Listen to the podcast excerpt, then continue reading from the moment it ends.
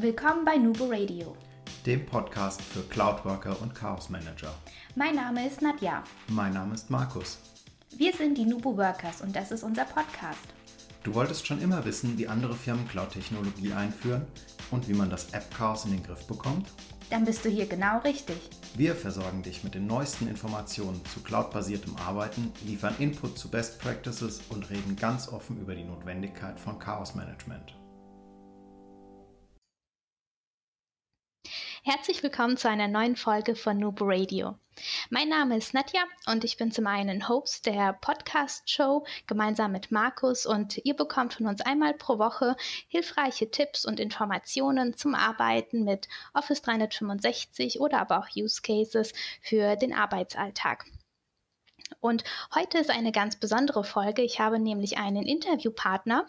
Es handelt sich hierbei um Frank Roder, Geschäftsführer der Solutione GmbH.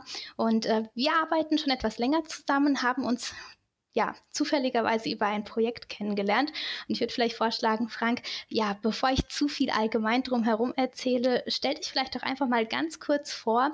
Ähm, welche Rolle hast du in der Firma? Was sind da so deine Schwerpunkte und vor allem, was macht denn eigentlich eure Firma Besonderes? Ja, vielen Dank, Nadja. Also erstmal vielen Dank für die, für die Einladung. Mich freut es natürlich auch, dass wir gemeinsam einen, einen Podcast machen. Ja, ähm, ich bin mit dem Bastian Ziegler hier gemeinsam für die Geschäftsführung zuständig in der Solution. Ich selbst ähm, bin mehr für den technischen Part der Ansprechpartner komme auch aus dem technischen Bereich. Ich habe mal ähm, Robotik und künstliche Intelligenz studiert, habe dann zehn Jahre im Raumfahrtbereich gearbeitet, bevor ich dann mit dem Bastian gemeinsam die Solutione gegründet habe. Ziel von der Solutione ist es, das ist so unsere Vision, die immer schneller verändernde Welt, was die technischen, ähm, ja, die technischen Systeme anbetrifft, für den Mensch ähm, handhabbar zu machen, also auch, dass er mehr Nutzen rausziehen kann.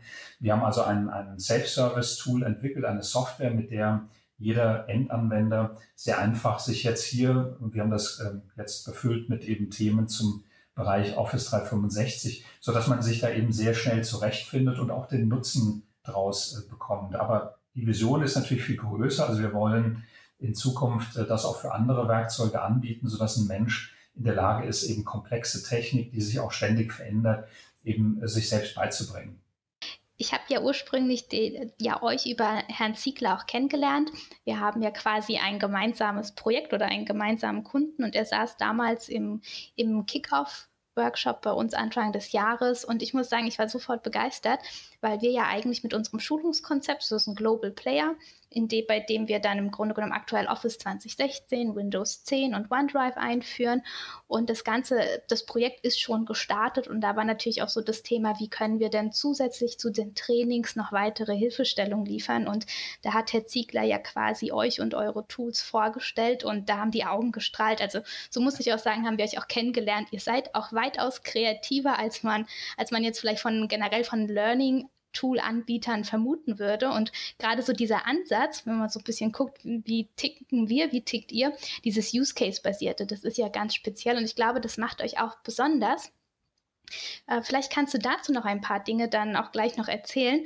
Es gab, vielleicht hast du es ja mitgekriegt, äh, es gab vor kurzem einen Blogbeitrag, wo auch aktuell tatsächlich so verglichen wird sogar ähm, in, in, in Anbetracht der Zukunft und wie schnell sich die ganzen Tools eigentlich entwickeln. Gerade wenn man sich für Office 365 entscheidet, dann ist es ja gerade im Learning-Bereich für die Mitarbeiter in den Unternehmen schon etwas schwierig, die dann eigentlich einmal den Rollout mitmachen und dann werden ja alle Updates eigentlich nur noch noch eingespielt und man hat nicht mehr diese langen Zyklen, also alle drei Jahre ein neues System, sondern eigentlich in immer kürzeren Abständen. Und das ist ja schon eine Herausforderung, der sich Mitarbeiter, aber auch die Unternehmen stellen müssen.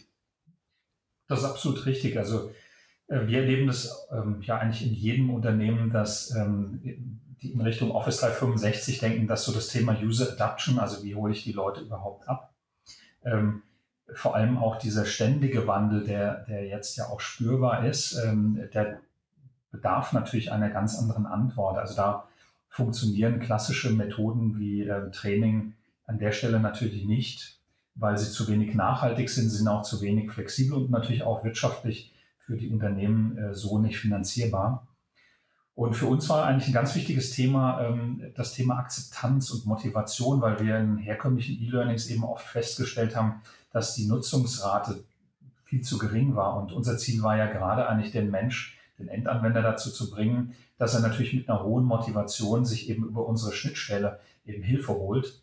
Und ich glaube, das ist eigentlich ähm, eine Sache, die uns sehr gut gelungen ist, weil wir anders als, ich würde mal sagen, die meisten angefangen haben, ähm, uns wirklich um dass, ähm, ja, ich würde mal sagen, um, äh, um uns aus Endanwendersicht überhaupt das dem Thema mal zu nähern. Das haben wir mit der Uni München gemacht und haben wirklich Akzeptanzforschung betrieben. Also aus welchen, von welchen Faktoren hängt dann die Akzeptanz beim Endanwender überhaupt ab?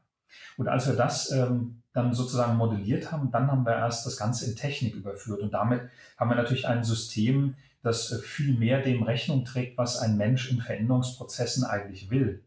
Und ähm, ich glaube, das spüren wir eben sehr deutlich jetzt bei Office 365, weil der Druck natürlich auf die, auf die Entscheider dort, also die Projektverantwortlichen, äh, natürlich viel größer geworden ist, sich um das Thema User Adoption zu kümmern. Ja, auf jeden Fall, das spüren wir auch überall. Du hast ja jetzt gesagt, äh, auch ganz interessante Punkte gerade geliefert. Ähm, was möchten, also könnt ihr das irgendwie betiteln oder kannst du so ein paar Beispiele nennen ähm, zu dem Punkt, was Mitarbeiter in der Veränderung eigentlich wollen? Also ich glaube erstmal ganz, ganz vorne und äh, da macht ähm, ja auch unsere Zusammenarbeit wahnsinnig viel, viel Sinn, ist natürlich die Leute überhaupt erstmal äh, abzuholen. Also vielleicht sogar einen Schritt noch vorher mit den äh, Projekten gemeinsam, also mit den Projektverantwortlichen, hier vielleicht den Change-Verantwortlichen, gemeinsam auch mal drauf zu schauen, was ist eigentlich die Zielsetzung, was ist so die Vision dieses Projektes, um dann eben auch ähm, eben die Implementierungskonzepte, wo ja die Kommunikation eine ganz wesentliche Rolle spielt, eben entsprechend auf die ähm, verschiedenen ähm, Typen oder Bereiche auch hin zu fokussieren. Das heißt also, ähm, ich denke, wenn man die Mitarbeiter nicht richtig informiert oder abholt, spüren wir natürlich, dass dann ein enormer Widerstand wächst oder auch die Projekte sich ähm, deutlich verzögern. Und an der Stelle, ähm, glaube ich, fängt das Ganze schon an. Meine, danach ist es natürlich so, der ähm, Mitarbeiter muss natürlich, wenn er informiert wurde und er kommt zurück, dann braucht er natürlich ähm, Möglichkeiten, wie er sich die Kompetenz, die er jetzt ja erstmal aufbauen muss für die neuen Werkzeuge. Und da kommen ja jetzt auch eine ganze Menge neue Themen wie Teams, äh, OneDrive, Planner, Yammer und so weiter auf ihn zu, die er noch gar nicht kennt. Und da äh, spielen bei uns eben diese Use Cases eine große Rolle.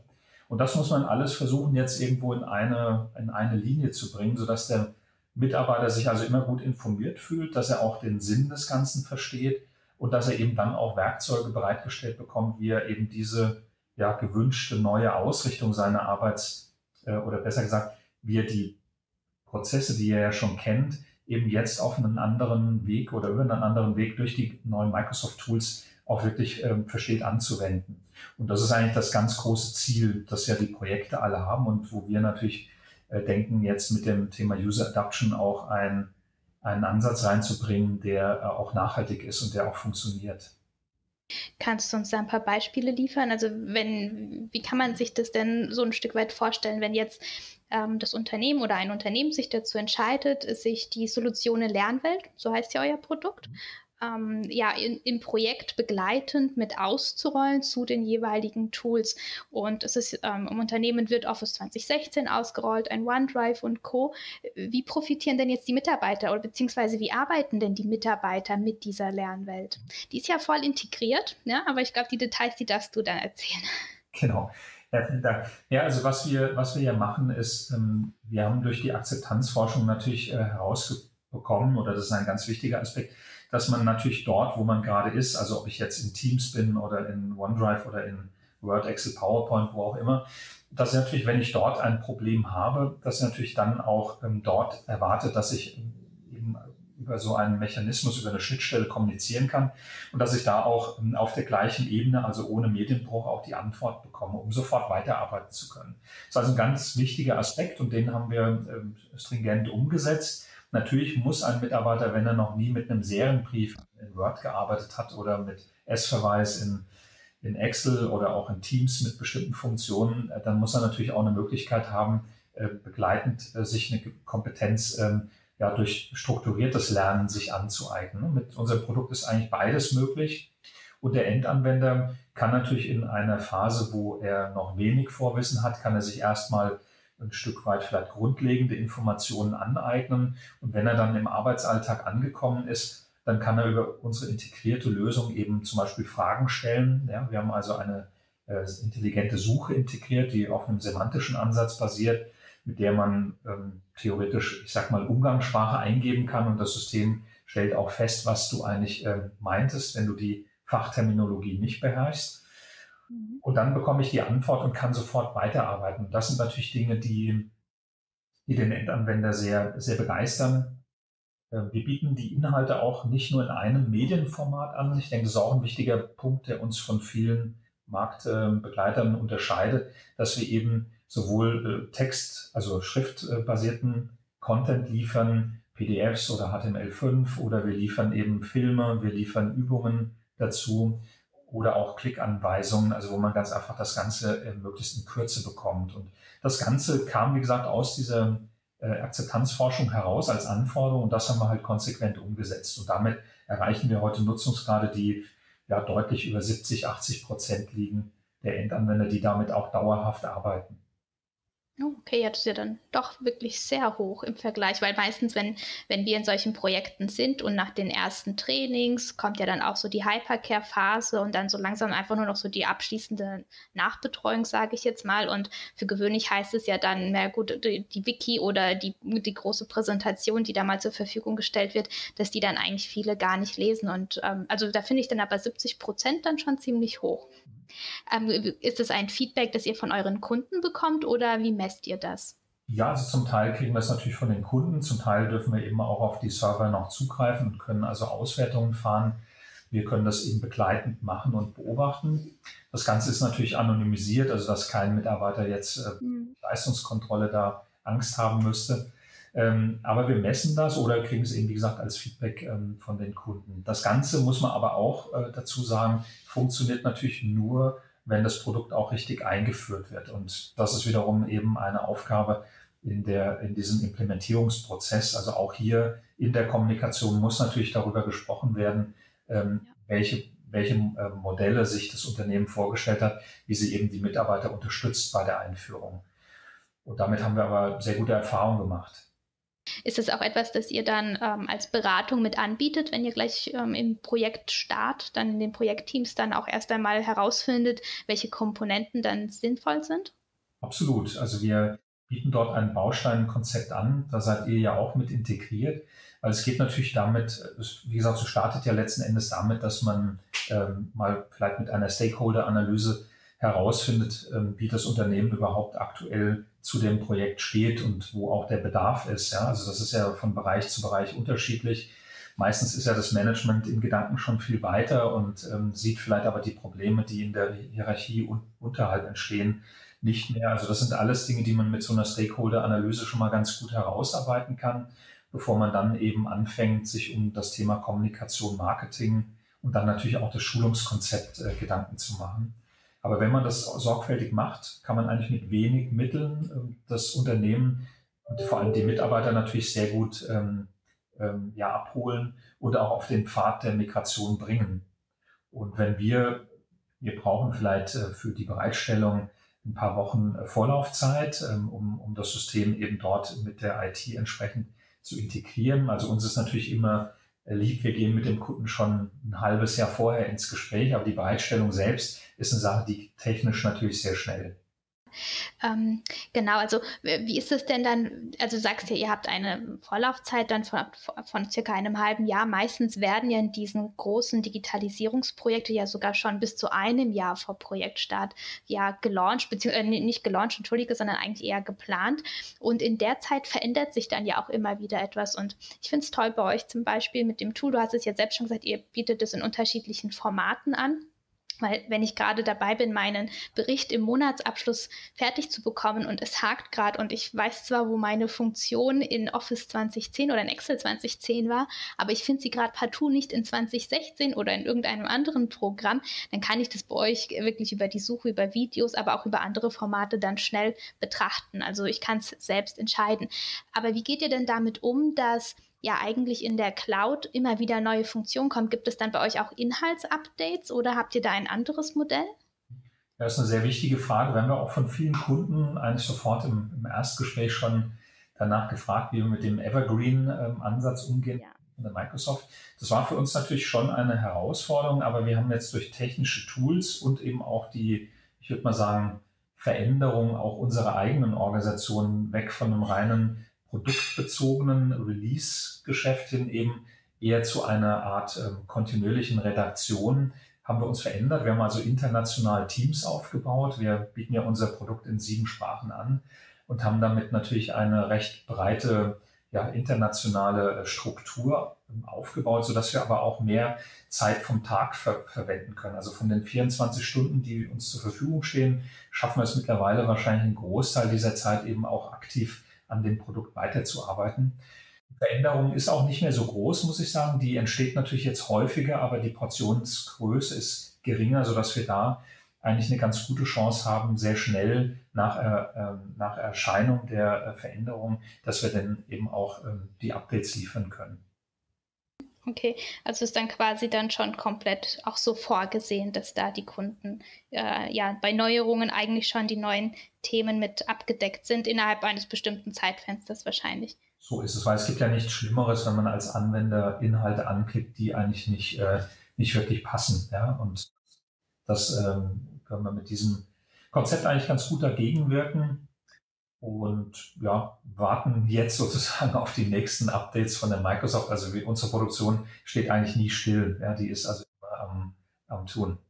Ja, genau, weil ich hatte es ja anfangs schon erwähnt, ähm, vor circa zwei Tagen habe ich mal dann in den Communities einen, einen Link gesehen, ähm, der wurde, ist ein bisschen rumgegangen, vielleicht hast du es ja gesehen, da ging es dann halt auch wirklich um E-Learning-Anbieter und tatsächlich der Herausforderung dann auch, ja, diese Neuerungen und die Gaps dann relativ schnell zu schließen. Und da gab es dann halt, ihr wart nicht aufgeführt, weil bei euch hätte man dann ein Häkchen machen können, weil bei den meisten ist halt wirklich so ein, ein Manko, das viele dann natürlich äh, sehen in dieser äh, Gegenüberstellung, was bietet welche welcher Anbieter, weil dann halt meistens halt wirklich so das Thema Updates sind halt erstmal nicht da. Es sei denn, es wird dann halt ein halbes Jahr später mal eine Zusatzproduktion gemacht und genau da finde ich das halt einfach mit euch so spannend.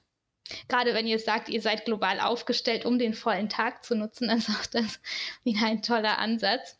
Sehr effektiv. Ja, ich glaube, da muss man heute, wie gesagt, ja nachdenken. Ich meine, es ist ein Kunden, Bedarf. Also der, das ist wirklich ein wichtiges Argument, dieser Evergreen-Ansatz. Und wir sehen ja auch, wie schnell sich die Dinge verändern. Und dann heißt es das natürlich, dass man die Prozesse optimieren muss. Man muss äh, eben, wie gesagt, international äh, das Ganze betrachten, damit man mehr Zeit äh, vom Tag eben nutzen kann. Aber letzten Endes geht es aber auch um technische Tools, die helfen, die Dinge auch zu veröffentlichen, dass man also möglichst schnell den Kunden mit dem neuen Inhalt auch versorgen kann. Hattet ihr, ähm, was, was macht ihr, wenn ihr in solchen Entscheidungsrunden sitzt? Würde mich mir vielleicht jetzt auch gerade so interessieren. Und ihr habt da dann auch ja die Entscheider, sei es ein CIO, ein CDO und all die anderen, die dann auch natürlich so ein bisschen gucken müssen, okay, wir haben ein großes Projekt, das da kommt. Wir müssen natürlich im besten Fall planen, diese Entscheider natürlich auch die Mitarbeiter bei diesem Weg zu unterstützen. Ja, habt ihr auch häufiger so Diskussionen, ähm, das Tool an sich muss reichen und wir brauchen keine Schulungen mehr oder hält sich das ein Gleichgewicht. Ich weiß nicht, kannst du uns da mal so ein paar Informationen liefern, wie, wie, wie solche Gespräche oder wie da im Moment generell auch in den Firmen die Meinung dazu ist? Learning Tools versus Präsenztrainings oder ist es die Kombination, die man will oder ja?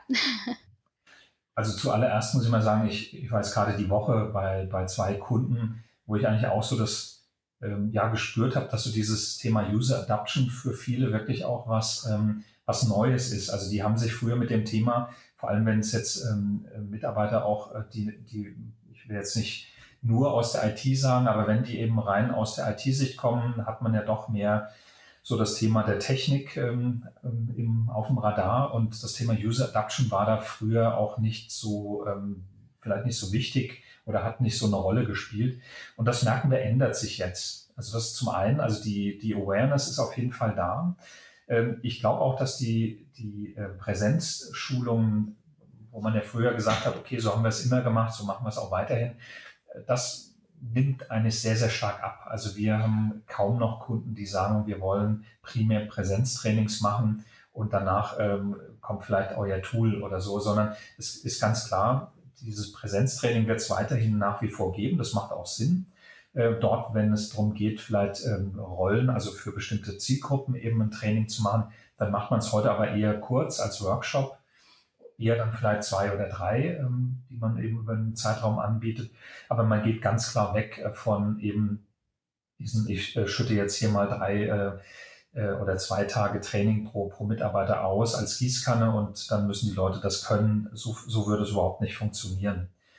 Und das kriegt man sehr, sehr klar mit. Ich glaube, wo Hilflosigkeit ähm, existiert, ist eben, wie man so ein Projekt dann überhaupt auch aufsetzt. Also man muss ja auch hier Bedarfsanalysen machen, man muss ja auch schauen, was machen die Leute denn überhaupt ja. bis dato mit dem Office. Ich meine, das ist ja eure, eure ähm, Leistung, die ihr ja auch äh, maßgeblich bei, beitragt, äh, damit man nachher eben auch zu einem Trainingskonzept kommen kann, das eben auf den Bedarf ausgerichtet ist. Und unser Produkt, das sehe ich eher so als ähm, nachhaltige, vielleicht auch eine zentrale Komponente, die eben hilft im, im, ähm, ja, im täglichen Einsatz oder auch wenn ich mal ähm, ein Stück eine Kompetenz brauche, dass ich mir die eben aneignen kann oder aber wenn ich, wie gesagt, gezielt jetzt ähm, nach einer Lösung für ein Problem suche.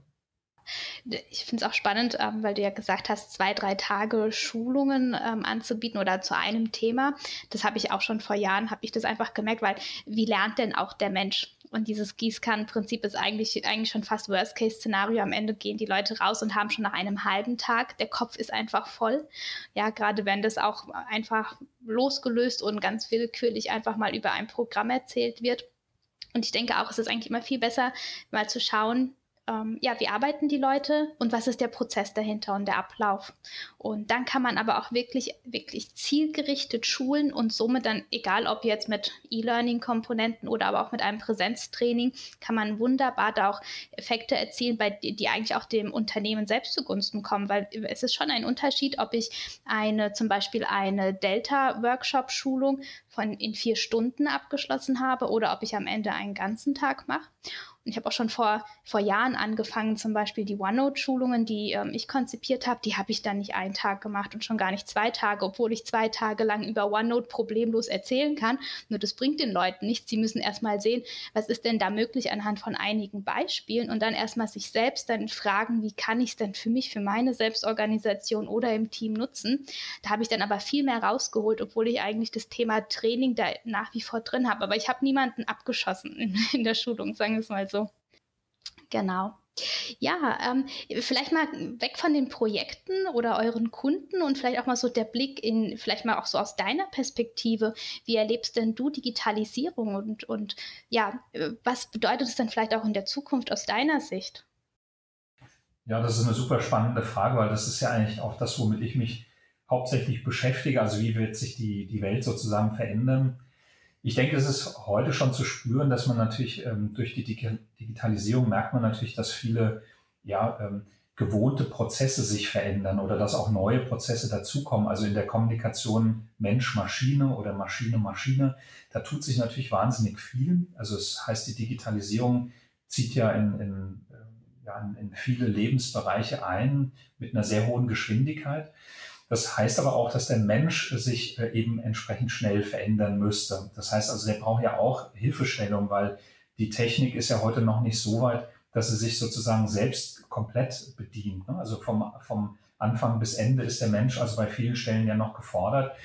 Das heißt, er muss ähm, jetzt nicht unbedingt Wissen auf Vorrat bunkern, aber er braucht ja irgendwo Technologie, die ihm zeigt, wenn er irgendwo ähm, was tun muss oder wenn er irgendwo vielleicht eine, eine ähm, Information abrufen muss, wie auch immer. Und ich glaube, das ist eine, eine, große Herausforderung. Also wenn man sieht, wie schnell sich das verändert, auch wie viele Ideen es ja heute gibt. Und ich meine, wohin führt das? Das wird natürlich dahin führen, dass man genau diese Lücke auffüllen muss. Also das heißt, es wird in Zukunft Tools geben. Also mit den Bots sieht man ja heute schon, dass man ähm, ja hier versucht über eine Art Kommunikation, also wenn ich mir jetzt Siri anschaue oder auch von Amazon, die, die verschiedenen ähm, Bots, die es dort gibt, dann sind die ja heute schon in der Lage, auf viele Fragen auch vernünftige Antworten zu geben. Trotzdem ist es noch nicht so weit, dass eine Software sich darüber komplett ähm, selbst ausführen würde. Also diese Lücke, die sehe ich eigentlich so als die Herausforderung. Also wenn ich mir jetzt vorstelle, wie möchte ich in Zukunft arbeiten, dann möchte ich eigentlich durch die Technik eigentlich gar kein, kein Hindernis mehr spüren.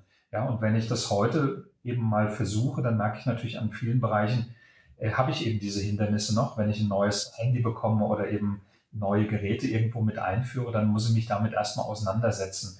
Und ich glaube, ein Thema in Zukunft wird eben, dass über die künstliche Intelligenz, wenn die eben intelligent genutzt wird, und ich würde auch sagen, das ist ja auch das, was wir machen. Wir müssen natürlich irgendwo schauen, wie nutzt man denn in Zukunft die Technik? Wie sehen eben Prozesse aus? Das ist ja auch das Thema Use Cases, was du angesprochen hast.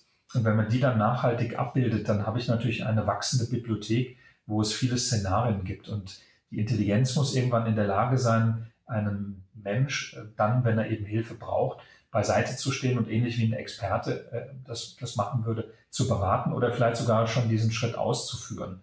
Also da sehe ich äh, die Zukunft, äh, auch was jetzt Digitalisierung anbetrifft. Das heißt, der Mensch wird in, in, in Zukunft die Verantwortung haben, sich eigentlich die Kompetenz selbst äh, anzueignen. Das werden die Unternehmen nur noch bedingt machen. Ja, die werden Tools bereitstellen, aber der Umgang damit, das muss eigentlich der, der Mitarbeiter selbst schaffen. Und da ist eben eine, eine, aus meiner Sicht eine KI gefordert, die eben dem Mensch da sinnvoll zur Seite steht und ihn begleitet. Ja, aber ich finde, da muss auch noch so ein bisschen das Bewusstsein auch bei den Mitarbeitern entstehen. Ich habe manchmal nämlich auch ähnliche Gespräche dann ähm, in den Workshops oder je nachdem. Ich werde ja auch auf das Thema immer mal wieder angesprochen weil wir ja auch dann sagen, hey, Microsoft versucht euch mit den neuen Funktionen zu unterstützen. Und ganz oft kommt dann auch schon gleich der Satz, ja, und irgendwann ähm, Microsoft will, dass wir verblöden oder sie wollen, dass wir komplett abgeschafft werden. Und da sage ich auch immer, nee, also es liegt ja auch ein Stück weit in eurer Verantwortung, dass das eben nicht passiert. Und ich glaube, das ist ähm, bei den Unternehmen, ja, bei denen die merken, okay, wir müssen einiges tun, User Adoption, die Themen, die du angesprochen hast, aber ich glaube, es muss auch noch so ein bisschen bei den Leuten selbst ankommen, dass sie für die Zukunft auch noch ein bisschen bei sich selbst auch noch arbeiten dürfen.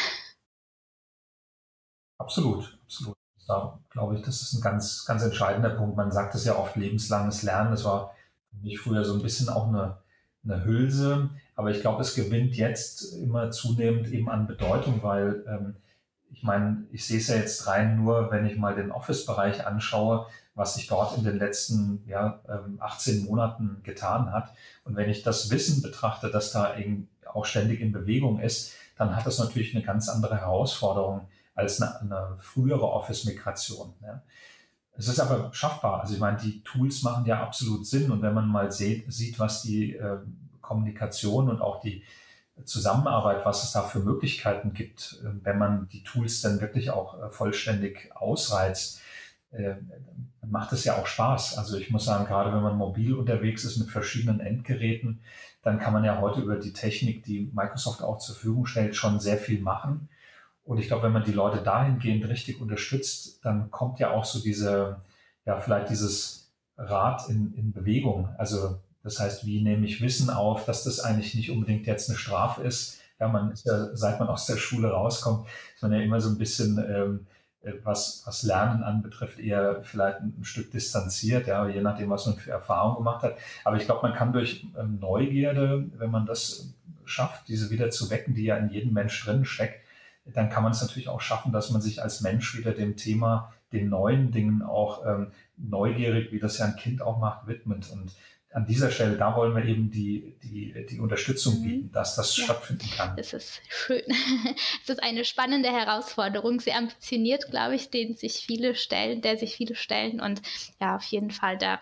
Ähm, ist aber schön, wenn der Funken einmal über, rübergesprungen ist, dann merkt man auch, wie die Leute da dann auch so ein bisschen wirklich mutiger werden. Wenn ihr jetzt so global arbeitet, wie ist das denn bei euch intern? Also jetzt natürlich nicht nur, dass man das bei den Unternehmen und Kunden dann so betrachtet.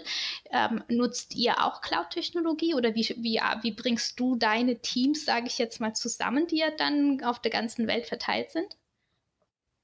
Also wir setzen bei uns Teams ein. Also das haben wir, wie gesagt, auch als Produkt rausgebracht.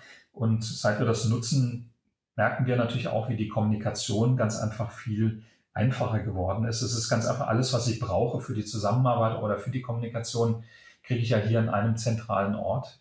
Und seit, seit wir das nutzen, äh, haben wir da natürlich eine, eine Menge Vorteile. Ja, also es gibt ja halt nicht mehr diese äh, Brüche in der Kommunikation, sondern ich kann auch für ein ganzes Team eben äh, sagen, hier die ganzen Unterlagen oder die gesamten Informationen findet ihr halt an einem, an einem zentralen Ort.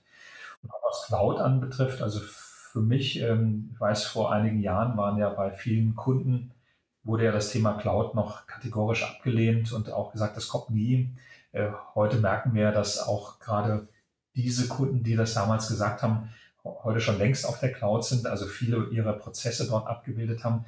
Für mich persönlich ist es eigentlich gar nicht die Frage, ob oder nicht, sondern ich, ich denke, ich, ich sehe ja die Vorteile. Also ich merke ganz einfach die, die ähm, Geschwindigkeit, die ich eben hier nutzen kann in der Nutzung von verschiedensten Technologien, die ich mir vielleicht auf dem iPhone oder auf irgendeinem Endgerät eben ähm, schon als App irgendwo äh, runtergeladen habe. Und ich kann über die Cloud natürlich viel schneller diese Prozesse stattfinden lassen. Und das ist gerade, wenn man mobil arbeitet, ist das eigentlich ähm, absolut notwendig, ja, dass man. Okay.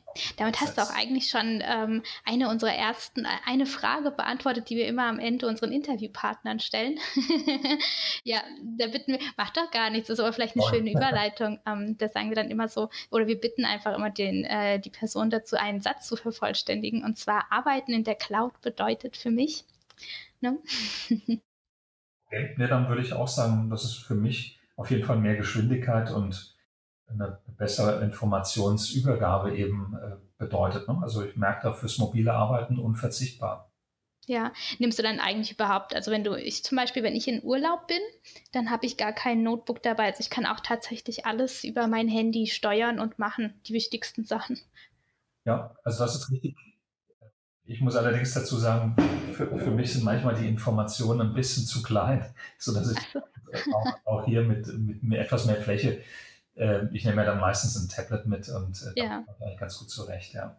Genau, aber es ist wirklich deutlich komfortabler. Das habe ich aber auch erst, ähm, es war nicht immer so gewesen. Also so seit, äh, seit einem Jahr, da habe ich dann was so für mich so festgestellt, eigentlich kann ich komplett alles ähm, über das Handy machen und seitdem ist es dann auch ein bisschen einfacher.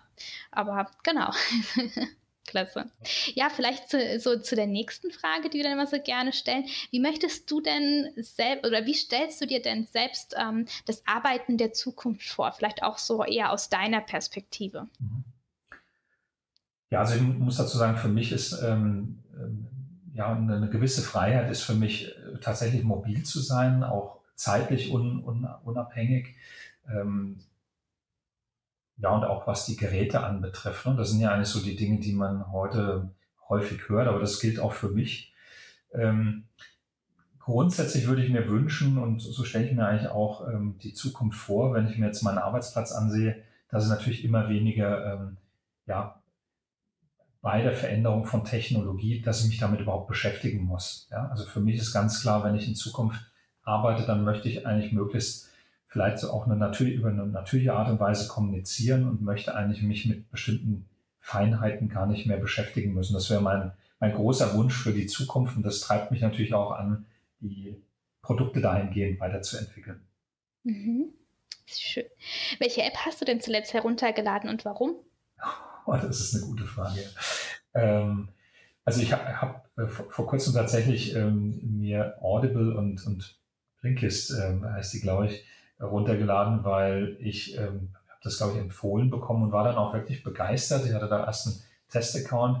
Das eine war ich halt, ähm, ja, eigentlich lese ich ganz gerne, aber ab und zu muss ich sagen, ist auch ein Hörbuch äh, ganz spannend, äh, vor, vor, allem.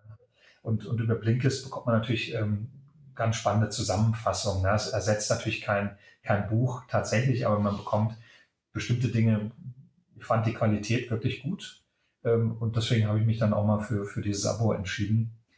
Das waren so die zwei letzten, die ich runtergeladen habe. Ja. Ja, Blinkist habe ich auch. Ich weiß es auch ehrlich gesagt sehr zu schätzen. Ähm, ich nutze es zum Beispiel, also für mich ist auch manchmal so ein Punkt, bei dem ich sage, es sind vielleicht auch viele Bücher. Ich habe immer, ich habe bei zum Beispiel bei Amazon auch immer eine ewig lange Bücherwunschliste, weil egal was ich sehe und was mir dann gefällt, ja neben den Büchern, die man ja dann noch, die man schon bestellt hat und durchlesen möchte, ja, dann ähm, habe ich dann auch immer so ganz gern diese Zusammenfassung genommen, um dann auch mal so zu sehen, lohnt es sich denn auch, das andere Buch dann auch jetzt tatsächlich zu kaufen? Das war so für mich ein Punkt. Oder langt mir einfach so die Zusammenfassung und zu sagen, ach ja, Mensch, okay, dann dann weiß ich jetzt, was so in etwa die Quintessenz ist und kann dann mir überlegen, ob ich es dann vielleicht da sogar rausnehme. Mhm. Aber tatsächlich eine sehr schöne App, das stimmt. Doch, hat mir auf jeden Fall gut gefallen, ja. Mhm. Ja, ähm, was möchtest du denn unseren Hörern mitgeben in Bezug auf die Cloud oder vielleicht sogar allgemein? Ja, also was auf jeden Fall ein wichtiger, wichtiger Punkt ist, äh, wenn man Veränderungen vor sich hat, dass man sich auf jeden Fall genügend Zeit äh, nimmt. Also ich glaube, das ist ein ganz wichtiger Aspekt.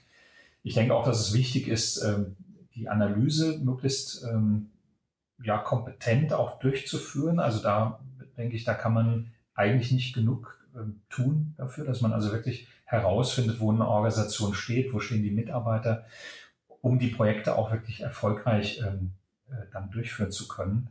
Das, was man vorher an Zeit investiert, das kriegt man im Nachhinein äh, mehrfach zurück. Also da kann ich nur sagen, je mehr man sich da wirklich im, im, im Vorlauf dieser Projekte damit auseinandersetzt, das kriegt man ähm, auf jeden Fall mehrfach auch gedankt, auch von, von Mitarbeitern. Und das, das denke ich, ist aus meiner Sicht ein wichtiger Wunsch, egal was ich mache, ob ich jetzt eine Cloud-Technologie einführe oder ein neues Office 365. Ich denke, da ist sind die Veränderungsprozesse im Ablauf eigentlich immer, immer gleich, ja, was bei den Menschen passiert. Und das wäre so mein, mein äh, Wunsch oder meine Empfehlung an die, die jetzt äh, eben vor einer Veränderung stehen. Sehr schön. Ja, vor allem wirklich ein sehr, sehr wichtiger Punkt. Und gerade auch, weil man hinten raus, ich kann es nur bestätigen, man spart sich die Zeit hinten raus. Gerade auch wegen dem Troubleshooting oder anderen Themen, die man dann einfach zu spät ja, dann einkauft oder vielleicht gar nicht mehr berücksichtigt hat, weil man es einfach zu schnell losgelegt hat, ohne bisher mit den Leuten oder ja, zu reden oder wie du schon gesagt hast, eine Analyse auch wirklich sauber und kompetent durchzuführen. Ja. Prima, Frank. Ähm, ja, von unserer Seite, beziehungsweise eigentlich sind wir damit auch schon am Ende des Interviews. Wir versuchen immer so zwischen ähm, 20 und 40 Minuten zu bleiben. Das haben wir eigentlich ganz gut geschafft, wir zwei. Sehr gut. Ich bedanke mich bei dir. Wir werden für die Zuhörer dieser Folge wie immer auch Informationen zu euch verlinken, dann auch eure Website damit reinnehmen. Und ähm, genau, das Ganze findet ihr übrigens alle in den Show Notes beziehungsweise auf der Content-Seite. Ähm, die äh, Solution ist dann auch bei uns auf der Partner-Page mit verlinkt. Und wenn es da Fragen gäbe, ich weiß nicht, Frank, ähm, das ist jetzt etwas, das du gleich kommunizieren kannst. Wie können denn Interessenten mit euch in Kontakt treten? Ja, also am besten mit per E-Mail, also über die Webseite kann man eigentlich per Info at, ähm, an uns schreiben. Ähm, ja, ich würde auch sagen, für uns ist natürlich immer schön, wenn man das Produkt mal live zeigen kann. Das ist ähm, mit, mit reiner Sprache immer ein bisschen schwer darzustellen, aber so kommt man, denke ich, ganz gut an uns ähm, heran. Auf jeden Fall. Äh, ich empfehle auch die Präsentation übrigens mit dem Herrn Ziegler. Also das hat bei mir, ähm, ich kann mich auch bis heute noch an die strahlenden Augen erinnern. ja, Wunderbar. Genau. Richte ihm übrigens liebe Grüße aus. Das mache ich gerne, Nadja. Danke. Ich bedanke mich bei dir und freue mich dann schon auf das nächste Treffen oder aufs nächste Telefonat mit dir und wünsche dir natürlich heute dann noch einen schönen Abend. Ja, super. Hey, vielen Dank auch von meiner Seite an dich und mir hat es sehr viel Spaß gemacht und bis bald.